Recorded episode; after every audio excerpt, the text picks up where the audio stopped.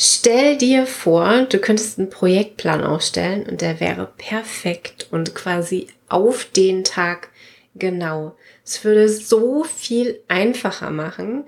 Und wie genau das geht und welche Aspekte daran zu berücksichtigen sind, das erzähle ich dir heute.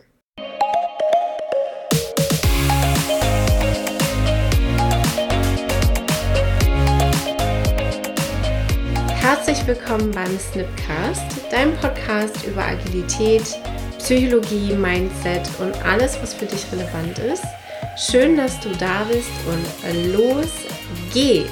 Diejenigen von euch, die mich jetzt gerade auf YouTube sehen, die sehen, ich bin alleine. Diejenigen, die mich auf Spotify oder sonst wo hören, die werden jetzt nur meine Stimme hören. Das ist eine Janina Solo-Folge und zwar die erste. Wir haben ein Riesenthema heute, nämlich das Thema Wahrnehmungspsychologie. Worauf das alles Auswirkungen hat und wie das zusammenhängt und wofür es gut ist, sich damit zu beschäftigen als Agile Coach. Das erfährst du in dieser Folge. Wahrnehmungspsychologie hatte ich schon im Studium. Ich habe Wirtschaftspsychologie studiert und wirklich einer meiner Lieblingsfächer, finde ich war Wahrnehmungspsychologie, weil es wahnsinnig viel mit Experimenten und mit Erfahrungserforschung zu tun hat. Also wir haben wirklich so ein so einen Forschungskatalog gehabt mit Experimenten, die wir durchgeführt haben. Und auch du beschäftigst dich häufiger mit Wahrnehmungspsychologie in deinem Arbeitsalltag oder in deinem normalen Tag, als dir das jetzt wahrscheinlich bewusst ist. Wahrnehmungspsychologie selber ist die Wissenschaft darüber, wie wir rein objektive optische, akustische, sensorische Reizungen subjektiv verarbeiten und interpretieren. Also Wahrnehmungspsychologie ist immer dieser Punkt, dass ich etwas, was ich höre oder sehe oder schmecke oder fühle, irgendwie interpretiere und daraus etwas mache. Ein ganz einfaches Beispiel sind so, es gibt äh, eine ganze Batterie an optischen Täuschungen, so hypnotische Muster, die sich scheinbar bewegen, obwohl sie ganz offensichtlich äh, starr einfach nur aufgedruckt oder abfotografiert sind. Und diese optischen Täuschungen entstehen dadurch, wie unser Hirn optische Reize verarbeitet. Das ist so eine reine Verarbeitungssache. Es gibt aber noch diesen zweiten Bereich und das ist der interpretative Bereich. Wenn ich zum Beispiel ein Menschen auf der ganz anderen Erdhälfte frage, wie ein Haus aussieht, bekomme ich eine etwas andere Zeichnung gemalt, als wenn ich hier in Deutschland ein Kind frage, wie sieht ein Haus aus. Das sind einfach unterschiedliche Erfahrungen und Interpretationen von etwas, das es gibt. Und beides ist richtig, aber es ist halt nicht dasselbe. Das heißt, unsere Umwelt, der größte Teil davon ist einfach konstruiert. Und wir haben über diesen Aspekt schon gesprochen in der Fibonacci-Folge. Das ist die Folge 131, wo wir übers Schätzen gesprochen haben. Wir schätzen im Agilen total gerne in einer Fibonacci-Sequenz. Unsere Absicht dahinter, in relativen Größen zu schätzen, ist, bessere Pläne aufzustellen, also Projektpläne, die möglichst genau hinkommen. Was wir da machen, um mit diesem Thema Wahrnehmungspsychologie umzugehen, ist zum einen, wir setzen eine relative Größe dazu. Die meisten Menschen, die meisten Wahrnehmungsaspekte in unserem Hirn sind relativ. Also es passiert den ganzen Tag, dass wir zum Beispiel Distanzen abschätzen, indem wir etwas in Relation setzen. Es gibt so, wenn du abends dir den Vollmond anguckst und der steht besonders niedrig, der Vollmond, dann wirken die häufig unfassbar riesig. Und wenn man zwei Stunden später nochmal guckt und er, der Mond ein bisschen von der relativen Größe der Erdoberfläche weggegangen ist, dann wirkt er viel, viel kleiner. Und das sind solche wahrnehmungspsychologischen Aspekte. Je dichter ein relativer Punkt dazu ist, desto besser oder desto größer schätzen wir einen Aspekt wie zum Beispiel den Mond ein. Mm, Menschen, die nur ein Auge haben, zum Beispiel ein Glasauge oder irgendeine Form von ja, wenn die Kontaktlinse fehlt, haben häufig Schwierigkeiten damit, Distanzen gut abzuschätzen, laufen irgendwo gegen oder schütten Getränke neben das Glas. Und auch das sind solche Aspekte, wo einfach der Abstand zwischen Dingen in der Relation bemessen wird bei uns im Hirn. Und wenn eben eine relative Größe, wie zum Beispiel ein Auge, der Input eines Auge fehlt, dann können wir diese 3D-Darstellung in unserem Gehirn nicht mehr aufbauen und interpretieren. Und dadurch schippen wir dann das Wasser leider neben das Glas oder laufen gegen den Türrahmen. Diese Aspekte nutzen wir eben auch, wenn wir in agilen Teams schätzen. Zwei sind da die großen Aspekte. Das eine ist, die Fibonacci-Sequenz wird in der relativen Größe immer mit mehr Lücken dazwischen, also so ein bisschen wie der Mond, der eben aufgeht. Die Abstände werden immer größer zur nächsten Relation und dadurch ein bisschen unschärfer, aber die Schätzung ist wahrscheinlicher, dass sie hinpasst, also dass es tatsächlich eine adäquate Schätzung ist, als wenn wir einen genauen Stunden Satz zum Beispiel schätzen würden, also sowas wie ich brauche dreieinhalb Stunden dafür oder drei Stunden 26 Minuten. Es ist deutlich unwahrscheinlicher, dass wir einen so spezifischen Zeitpunkt treffen, als eine relative Größe, die in einer beliebigen Unschärfe ist. Der zweite Aspekt ist, wir schätzen mit verschiedenen Menschen und mit verschiedenen Erfahrungen und Hintergrundwissen. Im Berufsleben ist es einfach häufig unterschiedliche Rollen oder Ausbildungen, also Frontentwickler, Backend-Entwickler, UX-Designer, die gemeinsam sich auf eine Schätzung einigen und jeweils ihre Erfahrungswerte mitbringen.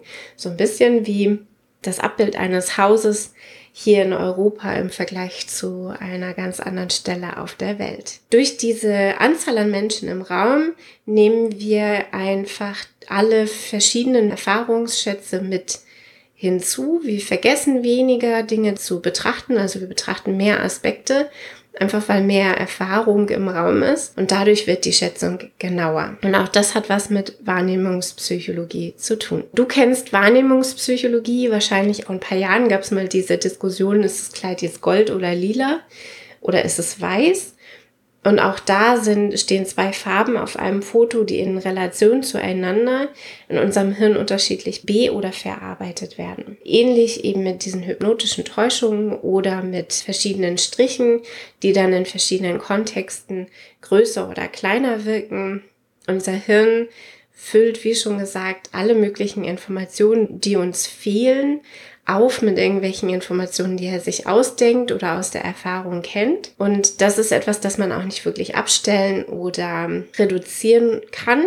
Man kann es ein Stück weit trainieren, aber es gibt so viele verschiedene Wahrnehmungsphänomene, dass man fast gar nicht in allen Aspekten trainiert sein kann.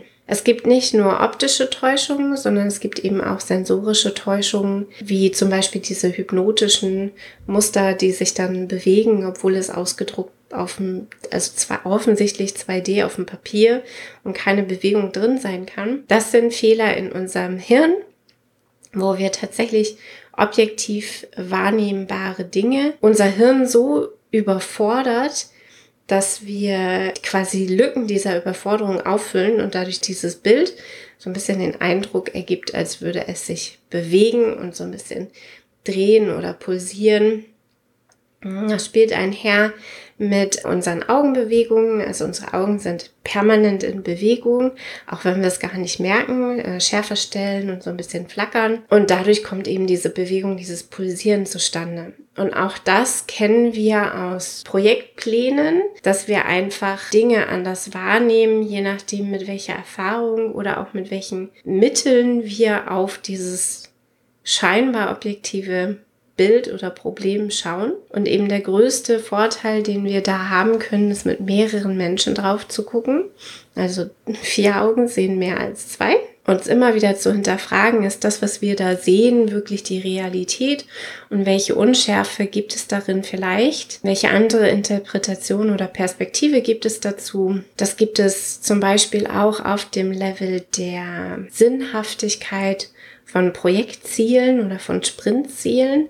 Auch da gibt es unterschiedliche naja, Perspektiven auf, das, auf dasselbe Thema, einfach weil wir von unterschiedlichen Blickwinkeln drauf gucken. Typischer Konstruktivismus. Meine Wahrheit ist nicht deine Wahrheit, sondern wir haben einfach unterschiedliche Erfahrungen gemacht und dadurch existiert unsere Wahrheit, meine Wahrheit mit einem etwas anderen Fokus als deine Wahrheit, die übereinzubringen, gemeinsam mit allen anderen Teammitgliedern. Das macht dann sinnhaftes Führen und wirklich auch agiles Führen aus. Also Wahrnehmungspsychologie hat auch Auswirkungen auf dieses Thema agiles Führen oder situatives Führen. Und ich hoffe, dass dir mit diesem kleinen Ausflug in die Wahrnehmungspsychologie ein bisschen bewusster geworden ist, warum wir die Fibonacci-Sequenz benutzen zum Schätzen, warum wir relativ schätzen, warum in einem Refinement alle Teammitglieder anwesend sein sollten und warum relative Schätzungen besser sind als absolute Schätzungen. All solche Aspekte wird eben erklärt durch Wahrnehmungspsychologie. Und es macht einen riesen Spaß, sich dieses Thema Wahrnehmungspsychologie einfach mal zu ergoogeln. Diese optischen Täuschungen, die wir ja überall im Internet, in Social Media Plattformen sehen oder im WhatsApp-Status von unseren lieben Babyboomern. Das sind eben ganz, ganz interessante Phänomene. Es gibt so viele Wahrnehmungstäuschungen, dass ich dich jetzt einfach auffordern möchte, das mal zu googeln diese Frau, die auch als Kreis, also als alter Mann gesehen werden kann. Also es gibt wahnsinnig viele davon. Und jetzt ist ein guter Moment, um das einfach mal zu ergoogeln.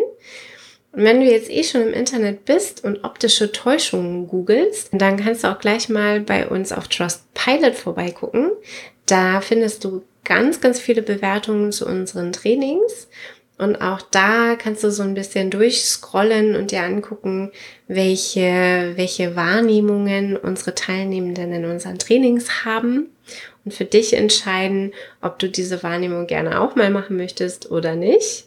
Und dann wünsche ich dir ganz, ganz viel Spaß beim Aufstellen deines perfekten Projektplans so perfekt er denn sein kann, wo wir ja alle einfach permanent optische, akustische, sensorische, verarbeitungstechnische Wahrnehmungsfehler überall haben. Und ich wünsche dir dabei viel Spaß.